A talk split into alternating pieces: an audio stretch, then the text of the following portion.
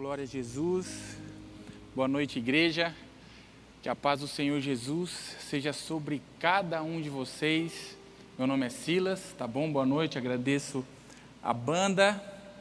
E hoje nós vamos tratar de um tema chamado Conselhos Divinamente Humanos. Conselhos divinamente humanos. O que significa isso, Silas? O que significa isso? Antes de eu entrar na palavra, quero mandar um abraço para o pastor Ciro, para a pastora Osaide.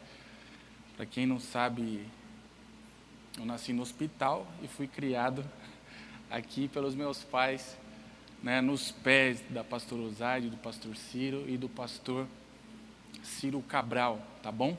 Então, Deus abençoe a sua vida e espero que a mensagem venha edificar você, venha consolar você e venha encorajar você a servir a Cristo melhor ainda, né? Porque nós estamos aqui para servir a Cristo, para ser servos de Cristo. Jesus disse: Quem me serve, o Pai o honrará. O meu servo me segue e aonde eu estou, ele estará também. E aquele que me serve, o Pai o honrará. Então, conselhos divinamente humanos. Nós vamos entender isso né, com, com o decorrer da mensagem, tá? Por que, que eu vou falar sobre isso? Porque hoje tem, uh, tem surgido uma filosofia que não é de Deus, que é totalmente é, diabólica, ou seja, inspirada por Satanás. Qual? Qual filosofia, Silas? Qual pensamento que tem surgido, tá? Que Satanás tem tentado introduzir, né? Introduzir nos corações, né? Dos, dos irmãos. Que eu não sirvo a homens. Eu não sirvo a homens. Você já ouviu, eu já ouvi, essa frase de alguém: Eu não sirvo a homens. Ou seja, eu não preciso escutar homens. Eu não preciso é, dar ouvidos ao conselho de homens, porque eu sou de Deus, porque eu sou de Jesus, Deus me ama e eu não preciso ser instruído, ser supervisionado, mais negativo. Esse esse pensamento, essa filosofia, ela não vem de Deus, ela não é do reino de Deus ela vem de Satanás. Para quê? Para paralisar o crescimento individual de cada santo. O crescimento individual de cada santo. Crescimento no quê? No conhecimento de nosso Senhor Jesus Cristo e na graça de Deus. Nas experiências com Deus. E isso só acontece debaixo de supervisão humana humana dirigida por Deus, por Deus. Por exemplo, nós temos o pastor Ciro, a pastor Osaide, depois tem os obreiros e assim sucessivamente. Cada departamento tem a sua liderança. Foi Deus que estabeleceu assim. E quem não se enquadra nisso tem o seu crescimento paralisado, atrofia. Você conhece pessoas que têm ministério, têm dons, mas ela está ofuscada, está apagada? Por quê? Porque não quer se enquadrar dentro desse desse, desse modelo de governo. Porque na Bíblia, a Bíblia trata do reino de Deus. A Bíblia trata do reino de Deus e não da república de Deus. Uma república, normalmente, teoricamente, os governantes, eles fazem as leis baseados nos anseios do povo. Então, cada um tem o seu pensamento, cada um tem o seu achismo, acha o que é certo, acha o que é errado, e aí, por isso, os partidos, por isso, as guerras, as divisões, mas aqui na Bíblia se fala do reino de Deus. E reino é o seguinte: reino todos vivem debaixo das ordens e das leis de quem? Do rei. Do rei. E nós vivemos debaixo do governo de um rei, Jesus Cristo. Amém? Amém. Então, uma vez eu ouvi de uma pessoa o seguinte: Silas, Deus me disse, não segue homens, eu estou indo embora. Aí eu, depois eu fui orar, eu falei, Senhor, o Senhor nunca falou isso para ninguém. O Senhor nunca falou isso para ninguém, eu nunca vi o Senhor falar isso na Bíblia. E a pessoa desenvolvendo o ministério, desenvolvendo, né, crescendo na graça, no conhecimento de nosso Senhor Jesus, sob, ou seja, debaixo de supervisão, que Deus fez assim.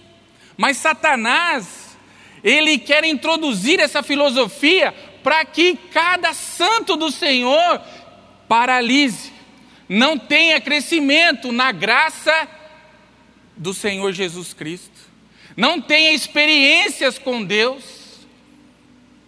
E aqui eu vou falar alguns textos que, na verdade, anulam essa filosofia. Lá em Atos 10, fala de um homem chamado Cornélio. Diz que ele era um homem justo, temente a Deus, dava esmolas e todos os dias, três horas da tarde, ele orava a Deus. E diz que um, nesse, um desses dias, um anjo do Senhor aparece para ele e fala: Cornélio, suas orações foram ouvidas e as suas esmolas subiram diante de Deus. Aí no versículo 5 do capítulo 10 de Atos dos Apóstolos, o anjo diz assim para ele: Agora mande alguns homens a Jope para trazer um certo Simão, também conhecido como Pedro. Para quê? Por que, que o anjo mandou chamar Pedro? Para Cornélio e a casa dele conhecer Jesus, crer em Jesus e eles serem cheios do Espírito Santo de Deus e crescerem na graça de Deus e no conhecimento de nosso Senhor Jesus Cristo, que traz a vida eterna, que traz a salvação. Quem era maior? O anjo que estava falando com Cornélio ou Pedro? O anjo. O anjo é maior em poder. Mas Deus estabeleceu dessa maneira que os homens pregariam para os homens Jesus Cristo, o Cordeiro de Deus que tira o pecado do mundo. Mas Satanás não quer dessa forma. E o reino de Deus é assim: o anjo diz: vai lá, manda alguns homens a Jope para trazerem um certo Simão. Quem? Um anjo? Um espírito? Não, um homem, um homem de Deus. Ele tem coisa boa para sua casa. E aí, o centurião fez o que o anjo falou e todos da sua casa, todos da casa de Cornélio, todos eles foram cheios do Espírito Santo, creram em Jesus e hoje eles estão aonde? Na glória, na eternidade com o Senhor. Outra coisa, lá em 2 Crônicas, no capítulo 20, no verso 20, eu já leio com vocês, mas a história é de um homem chamado Josafá, o rei de Judá, um homem de Deus, um homem temente a Deus, mas de repente ele se depara com uma ameaça de ou escravidão ou destruição do seu reino e do seu povo. Mas aí a palavra de Deus diz que ele tem medo e se põe a buscar a Deus. E aí ele vai para a casa de Deus e ele convoca o povo, e o povo para jejuar, para orar, e aí diz que ele ora a Deus. Aí, de repente, depois, logo após a oração, o Espírito de Deus enche o moço lá, um profeta de Deus, e diz: Josafá, eu ouvi a sua oração. Essa guerra agora é minha, essa guerra não é sua. Amanhã, amanhã você vai lá no lugar combinado, no lugar do combate, e vocês fiquem parados e vocês vejam o livramento que eu vou dar para vocês. Aí no verso 20 de 2 Crônicas, capítulo 20, diz assim: De madrugada partiram para o deserto de Tecoa. Quando estavam saindo, Josafá lhes disse: Escutem-me, Judá e povo de Jerusalém. Tenham fé no Senhor, o seu Deus, e vocês serão sustentados. Tenham fé em quem? Nos profetas. Creiam nos profetas dele, nos profetas de Deus, e vocês terão a vitória. E vocês terão a vitória. Então, nós já ouvimos, eu já cansei de ouvir isso. Ah, eu não sirvo a homens, eu não sigo a homens. Não, isso aí é. Você está inventando a república de Deus. Não é assim, não é desse jeito. O reino de Deus tem um governo, o reino de Deus tem uma forma de se viver nele. E Deus estabeleceu homens, estabeleceu mulheres. Para quê? Para orientar, para ser voz de Deus na terra para que haja crescimento, aperfeiçoamento dos santos, para que os santos cresçam na graça e no conhecimento de nosso Senhor Jesus Cristo. Esse é o reino de Deus. Esse é o reino de Deus. Então, essa teoria ou essa filosofia, ah, eu não sirvo a homens, não vem de Deus. Essa pessoa que falou para mim, Ah, Silas, Deus falou para mim, não segue homens. Paulo disse assim que Satanás ele é tão sagaz, tão astuto e ele tem um poder que ele é capaz de se transformar num anjo de luz para enganar, para enganar. Então aqui nós estamos vendo que Deus não, não trabalha assim. Josafá disse: pessoal, povo, me escutem, creiam no Senhor, tenham fé no Senhor e vocês estão seguros e vocês serão sustentados mas também creiam nos seus profetas, nos homens que ele estabeleceu para ministrar a bênção sobre vocês. Creiam neles e vocês terão a vitória. Vocês terão a vitória. O apóstolo Pedro, o Simão lá que o anjo mandou o Cornélio chamar ele, Lá na carta de Pedro, no capítulo 4, na primeira carta, no versículo 10, diz assim: Cada um exerce o dom que recebeu para servir aos outros, para servir aos outros, para servir aos outros. Grava bem, o mundo, Satanás, quer introduzir essa filosofia no meio do povo de Deus, para quê? Para o mal do povo e não para o bem do povo. Para o mal do povo e não para o bem do povo.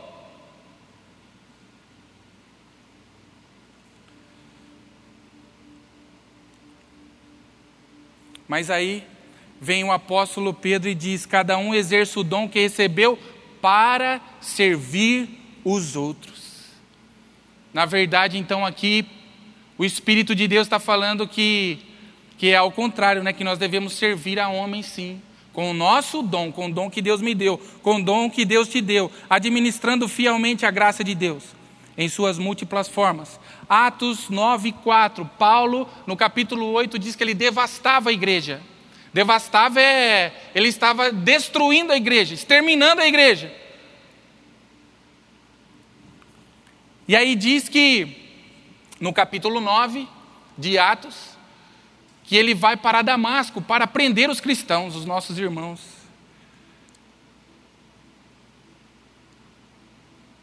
E aí no caminho, quem aparece para ele? Jesus. E aí diz que Jesus aparece para ele, e no capítulo 9, no verso 4, diz assim: Ele caiu por terra, Paulo caiu por terra, e ouviu uma voz que lhe dizia: Saulo, Saulo, por que você me persegue? Saulo perguntou: Quem és tu, Senhor? Ele respondeu: Eu sou Jesus a quem você persegue. Aí Jesus disse para ele: Levante-se, entre na cidade, alguém lhe dirá o que você deve fazer. Quem era maior, Jesus ou esse alguém que Jesus falou? Era Jesus, é óbvio. Jesus, na sua onipotência, ele poderia imprimir toda a doutrina dele no coração e no espírito de Paulo. Ele poderia. Mas como Jesus, Jesus, ele não é incoerente nas palavras dele, lá em Lucas 10, 16, ele diz assim para os discípulos: Olha, quem ouvir as suas palavras me ouve, quem der crédito para as palavras de vocês me ouve. Mas quem rejeita as palavras de vocês, me rejeita e rejeita aquele que me enviou. Jesus não é incoerente. Jesus poderia imprimir toda a doutrina dele, pelo poder dele infinito, no espírito de Paulo. Mas ele falou: Paulo, levanta, entra na cidade e alguém, quem? Um fantasma? Um espírito? Um anjo? Não. Um discípulo meu. Entra na cidade que você vai ser discipulado. Entra na cidade que você precisa ser supervisionado e você vai conhecer mais de mim. E ele fez o que o Senhor disse. E não deu outra. Ananias foi orar por ele, ele foi cheio do Espírito Santo e Paulo foi o que ele foi. Por quê? Porque ele não, ele não, ele não se ensoberbeceu. Ele não falou assim: "Nossa, Jesus apareceu para mim, eu sou maior que os outros". Não. Ele esperou o tempo dele. Ele tinha consciência, não, eu preciso que alguém me discipule que alguém fale mais de Jesus para mim. E Paulo foi o que ele foi. E aí, em Efésios 4:11, diz assim, aí o apóstolo Paulo falando aos Efésios, e ele designou alguns para apóstolos, outros para profetas, outros para evangelistas e outros para pastores e mestres. Para quê? Com o fim de preparar os santos para a obra do ministério, para que o corpo de Cristo seja edificado. Por que existe apóstolo? Por que existe evangelista, profeta, pastor, mestre? Para quê? Para o crescimento da igreja, para o desenvolvimento espiritual da igreja. É assim que funciona. Você, o Deus, deu o seu dom para você servir um homem ou uma mulher. Esse é o reino de Deus. Ou você se enquadra ou você está fora. Ou você vai parar. Você conhece muito, você conhece algumas pessoas que têm dons e talentos e estão atrofiados? Por quê? Porque conceberam, conceberam essa filosofia, eu não sirvo a homens. Por causa de algum problema que aconteceu, uma desavença. Não, mas aqui tá, está falando que ele designou alguns para apóstolos, outros para profetas, outros para evangelistas, outros para pastores e mestres. Para qual finalidade? para que os santos também se tornem ganhadores de almas, para que os santos sejam frutíferos e virem e se tornem ganhadores de almas. Talvez tem vezes que eu ouço algumas questões, né, que algumas pessoas entram, ah, porque hoje não existe apóstolo. Então, se não existe apóstolo, não existe evangelista, profeta, mestre e pastor, não existe. Então a gente anula tudo isso daqui. Não é Deus que chama, cada um tem que ficar no seu lugar. Cada um tem que se pôr no seu lugar. Ah, mas eu tenho muito conhecimento. O conhecimento ensoberbece. Mas o amor edifica. Mas o amor edifica. Mas o amor edifica. O amor edifica. E aí eu vou provar para você como um conselho divinamente humano, como nós temos que estar debaixo de conselhos divinos, divinos, ministrados por homens. Deus usa homens. Lá em 2 Reis, no capítulo 4, no verso 1, 2 Reis, capítulo 4, verso 1. Aí eu vou provar para você, provar para você o, tudo isso que eu estou falando. Ah, Silas, mas será que isso é verdade? Nós vamos ver aqui, nós vamos ver.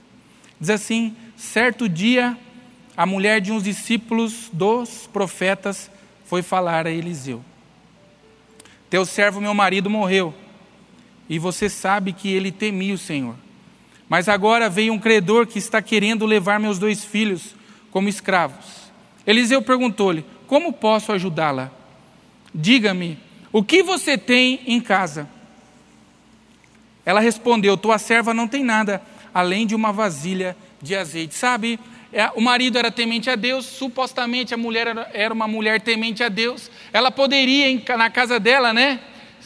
No achismo dela, ela poderia em casa pegar os filhos, falar: ah, filhos, filhinhos, vamos fazer aqui uma campanha de oração agora. Não estou pregando contra a oração, estou falando de outra coisa. Estou falando de outra coisa, tá? Ela, mas ela poderia, filhos, vamos aqui fazer uma campanha de oração para que Deus nos ajude e nos socorra e nos livre dessa dívida. Não, ela não fez isso, porque a situação era maior, a situação era mais grave. Aí precisava se chegar ao homem de Deus, aquele quem Deus tinha instituído ali como voz de Deus naquela nação, naquela terra, que era Eliseu. E ela foi inteligente, ela falou: "Bom, a coisa apertou para o meu lado, para o meu lado. Eu sei o que eu vou fazer. Eu vou pedir um conselho, um conselho para o homem de Deus porque ele é inspirado por Deus e o conselho dele é divinamente humano, vai vir de Deus. E ela chegou lá e falou: Ó, oh, você sabe que o teu servo era um homem de Deus, temia Deus. Ele morreu e ficou uma dívida. Aí ele falou: Mas eu posso te ajudar? Como eu, como eu posso te ajudar? Diga-me o que você tem em casa. Ela respondeu: Tua serva não tem nada além de uma vasilha de azeite. Por que ela falou uma vasilha de azeite? Porque era a única coisa de valor que ela tinha.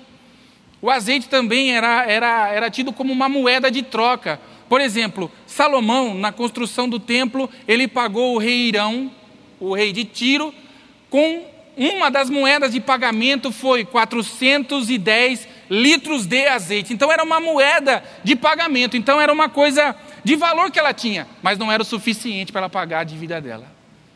Mas ela falou o que ela tinha de valor. Ela falou: Olha, eu tenho uma vasilha de azeite mas o que ela quer dizer é: mas não é o suficiente. E aí vem o conselho divino através do homem de Deus. Então disse Eliseu: vá pedir emprestadas vasilhas a todos os vizinhos, mas peça muitas. Depois entre em casa com seus filhos e feche a porta. Derrame daquele azeite em cada vasilha e vá separando as que você for enchendo. Depois disso, ela foi embora, fechou-se em casa com seus filhos, começou a encher as vasilhas que eles lhe traziam. Quando todas as vasilhas estavam cheias, ela disse a um dos filhos: Traga-me mais uma. Mas ela respondeu: Já acabaram. Então o azeite parou de correr. Ela obedeceu o conselho. Ela não ficou questionando o conselho. Ela não ficou questionando o conselho. Ah, mas será? Mas por que você está falando isso? Não. Ela era uma serva de Deus e ela sabia que tinha um homem de Deus, um homem chamado por Deus, que poderia naquele momento, naquele momento crucial da vida dela, já tinha perdido o marido. Imagina se ela perde os filhos. Meu Deus, ia acabar a vida dela. Mas ela chegou, ela falou: Não, eu vou pedir um conselho. Pediu conselho para o homem de Deus. Deus. Deus colocou pessoas sobre nós. Deus colocou pessoas capacitadas com poder, com o Espírito de Deus. Você também tem o Espírito de Deus. Mas foi assim que Deus fez. Ele chamou uns para apóstolos, outros para evangelistas, profetas, pastores e mestres. Então ela chegou, ó, aconteceu isso. Ele disse: vai, faz assim. Ela foi e fez. O que aconteceu? Um milagre. Aconteceu um milagre. O poder de Deus se manifestou ali. A bênção de Deus se manifestou ali. Certo. Só que aí encheu as vasilhas de azeite. Ela não chamou os filhos dela e disse assim: Filhos, agora nós vamos nós vamos aqui na cidade vizinha, ou nós vamos na cidade daqui, aqui 50, que está a 50 quilômetros daqui, e lá tem um grande produtor de azeite. Lá tem um grande produtor de azeite. Nós vamos pedir uma assessoria para ele. Nós vamos pedir uma assessoria para ele. Não, ela não fez isso. Ela não fez isso. Ela voltou lá para pedir mais conselho. Ela, ela pensou assim: poxa, o conselho dele o conselho dele, se obedecido, se levado ao pé da letra, eu vejo a glória de Deus, eu vejo a graça de Deus se manifestando na minha vida. E ela foi lá e falou para ele: olha, ela foi, contou tudo ao homem de Deus, que ele disse: vá, venda o azeite e pague suas dívidas, e você e seus filhos ainda poderão viver do que sobrar. Aí tem uma revelação aqui. Aí tem uma revelação aqui. Ela chegou lá, chegou com o coração explodindo de alegria. Falou, Eliseu, aconteceu. O, o azeite multiplicou, encheu todas. Aconteceu do jeito que você falou. E agora, o que, que eu faço? Pediu mais um conselho. Qual o conselho que você me dá?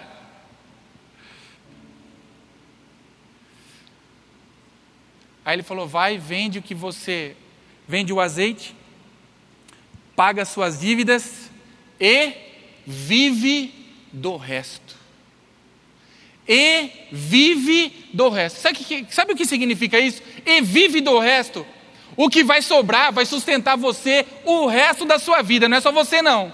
Vai sustentar você e os seus filhos. Você vai morrer e o que sobrou dessa multiplicação, desse milagre que Deus fez, vai sustentar os seus filhos até o dia da morte deles. Vai, vende, paga suas dívidas e vive você e seu fi seus filhos do resto. Vive o resto da sua vida com esse milagre, com essa bênção. Quando nós vivemos debaixo de conselhos divinamente humanos, de homens que são inspirados por Deus, Sabe o que acontece na nossa vida? As coisas não somam. É, as coisas não somam, as coisas multiplicam. As coisas não somam, as coisas multiplicam. As coisas multiplicam, a bênção de Deus se manifesta. E aí a bênção de Deus, ela, ela, ela acerta, ela preenche as faltas do passado, ela paga as, as dívidas do passado e sustenta o resto dos nossos anos. Essas vasilhas vazias, elas simbolizam os anos da nossa vida que restam. Os anos da nossa vida que restam. Silas, como? Você não vem aqui dia 31 de, do, do ano, ou você ouve no dia 31 do ano, do, no dia 31 do ano de cada ano o seguinte, olha, agora você no próximo ano tem tem um livro de 365 páginas em branco, ou seja, vazio. Não é assim? Vazio. Vazio. Essas vasilhas vazias são os anos, os anos futuros que restam da nossa vida. Aí aí, se eu sou obediente, se eu não, sabe, se eu não se eu não abraço essa ideia maligna, eu não sirvo a homens, eu vou viver por mim mesmo, eu vou me desligar né, do corpo, eu vou me desligar da videira, né, do corpo da igreja, e vou viver sozinho, porque eu tenho um ministério itinerante, e eu não dou satisfação para ninguém, e eu vou embora, e é assim porque aconteceu isso, porque me contrariaram, e Deus é comigo. Não, não é assim, não é assim, não é assim, não é, o reino de Deus não é assim. Jesus disse para Paulo: Paulo, levanta, entra na cidade e alguém vai discipular você. E alguém vai falar o que você deve fazer, ou seja, e você tem que fazer o que ele vai falar. E aí você vai ter sucesso. E aí você vai ter sucesso. E aí Então significa isso, as vasilhas vazias são os anos futuros, que a gente não sabe o que vai vir. Mas se eu estou debaixo de conselhos divinamente humanos, se eu estou debaixo de uma liderança, de um pastoreio, se eu uso o meu dom para servir o outro, sabe o que vem para a minha vida? A bênção de Deus. A bênção de Deus, ela vai o quê? Ela vai quitar as minhas faltas do passado e vai providenciar sustento para o meu futuro. Vai preencher. A bênção de Deus preenche o meu futuro. Davi disse: Senhor, o Senhor é o Senhor é a minha porção e o meu cálice. É o Senhor que garante o meu futuro. É o Senhor que garante o meu futuro. Então, você, você que está me assistindo aí, talvez você tomou essa decisão. Ah, eu não vou mais, eu não vou tocar mais, eu não vou cantar mais, eu não vou ser mais diácono, eu não vou ser mais professor de escola dominical, eu não vou mais na igreja, porque eu vi isso e porque eu vi aquilo. Você vai atrofiar, você vai parar de crescer. E você que saiu, que fez isso, amanhã você já liga para o seu pastor e fala: oh, me perdoa. Me perdoa porque eu quero continuar crescendo na graça e no conhecimento do nosso Senhor Jesus Cristo. Deus quer te usar mais, sabia? Sabia que Deus quer te usar mais? Deus quer te usar mais. Deus quer te usar mais. Você precisa, e outra, olha só, essa mulher tinha uma dívida, ela foi, pediu um conselho, pediu um conselho, peça um conselho para o homem de Deus, peça uma, uma oração para o homem de Deus, ora por mim, ora por mim, para a mulher de Deus, ora por mim. Quantas pessoas, quantas histórias nós ouvimos na nossa igreja de mulheres de Deus, mulheres tementes a Deus, que não podia ter filhos, mas chegavam para quem? O pastor Osaide, pastora, ora por mim, eu quero ser mãe. Aí a pastora Osaide, porque Deus, Deus, o que, que ele fez? Designou alguns para pastores. Ora por mim, pastora. Oro. E ora, e aí a pessoa passa a conceber, ter filhos. Esses dias eu ouvi uma história, pai de um menino aqui, não acordava de um procedimento médico.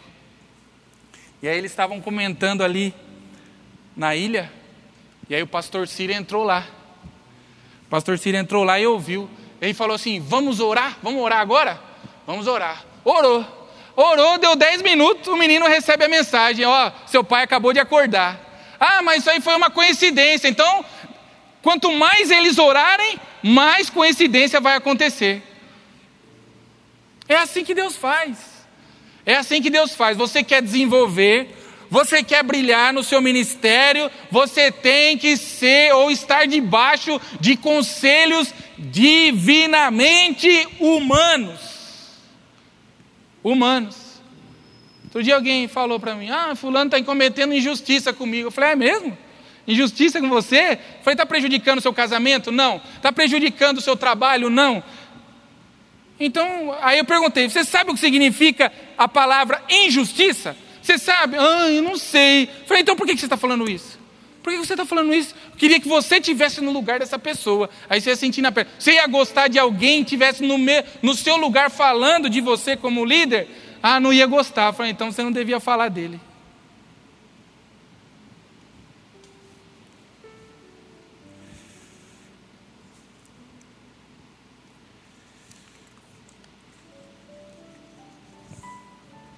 Em Hebreus 13, 7 diz assim: Lembrem-se dos seus líderes, que lhes falaram a palavra de Deus. Lembrem-se deles.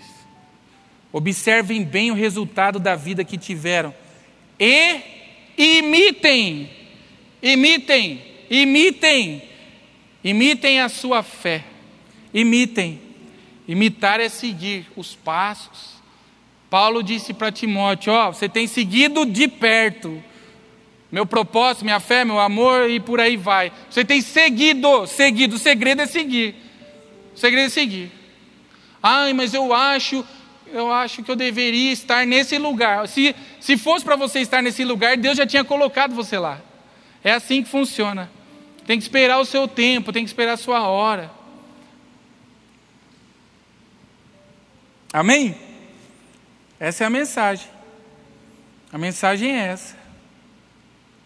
Vai, venda o azeite, pague as suas dívidas, e você e seus filhos ainda poderão viver do que sobrar. Viver é o resto da vida. Viver é o resto da vida. É isso que um conselho levado em conta produz na vida de quem obedece. É que, como nós somos é, de um sistema democrático onde cada um pensa o que quer e faz o que quer, é, é o que quer, é difícil nós nos enquadrarmos no reino. Nós queremos que o reino seja democrático, do meu jeito, não. Paulo ele fala assim: olha, recomendo para vocês, cristãos, que vocês tenham um só pensamento. Não é cada um tem um pensamento, um só pensamento. Um só pensamento. Então você, você volta hoje Volta hoje para o seu posto. Volta hoje para a sua igreja. Volta hoje para o seu ministério. Porque Deus quer brilhar na sua vida. Amém? Eu vou orar por você. Pai, em nome de Jesus, te agradeço, Pai, pela tua palavra. Estou falando, Senhor, com a tua lavoura, que é a tua igreja. Tua lavoura está em crescimento, mas Satanás tem tentado semear essa semente, essa semente tão perigosa, tão danosa para a plantação, Pai.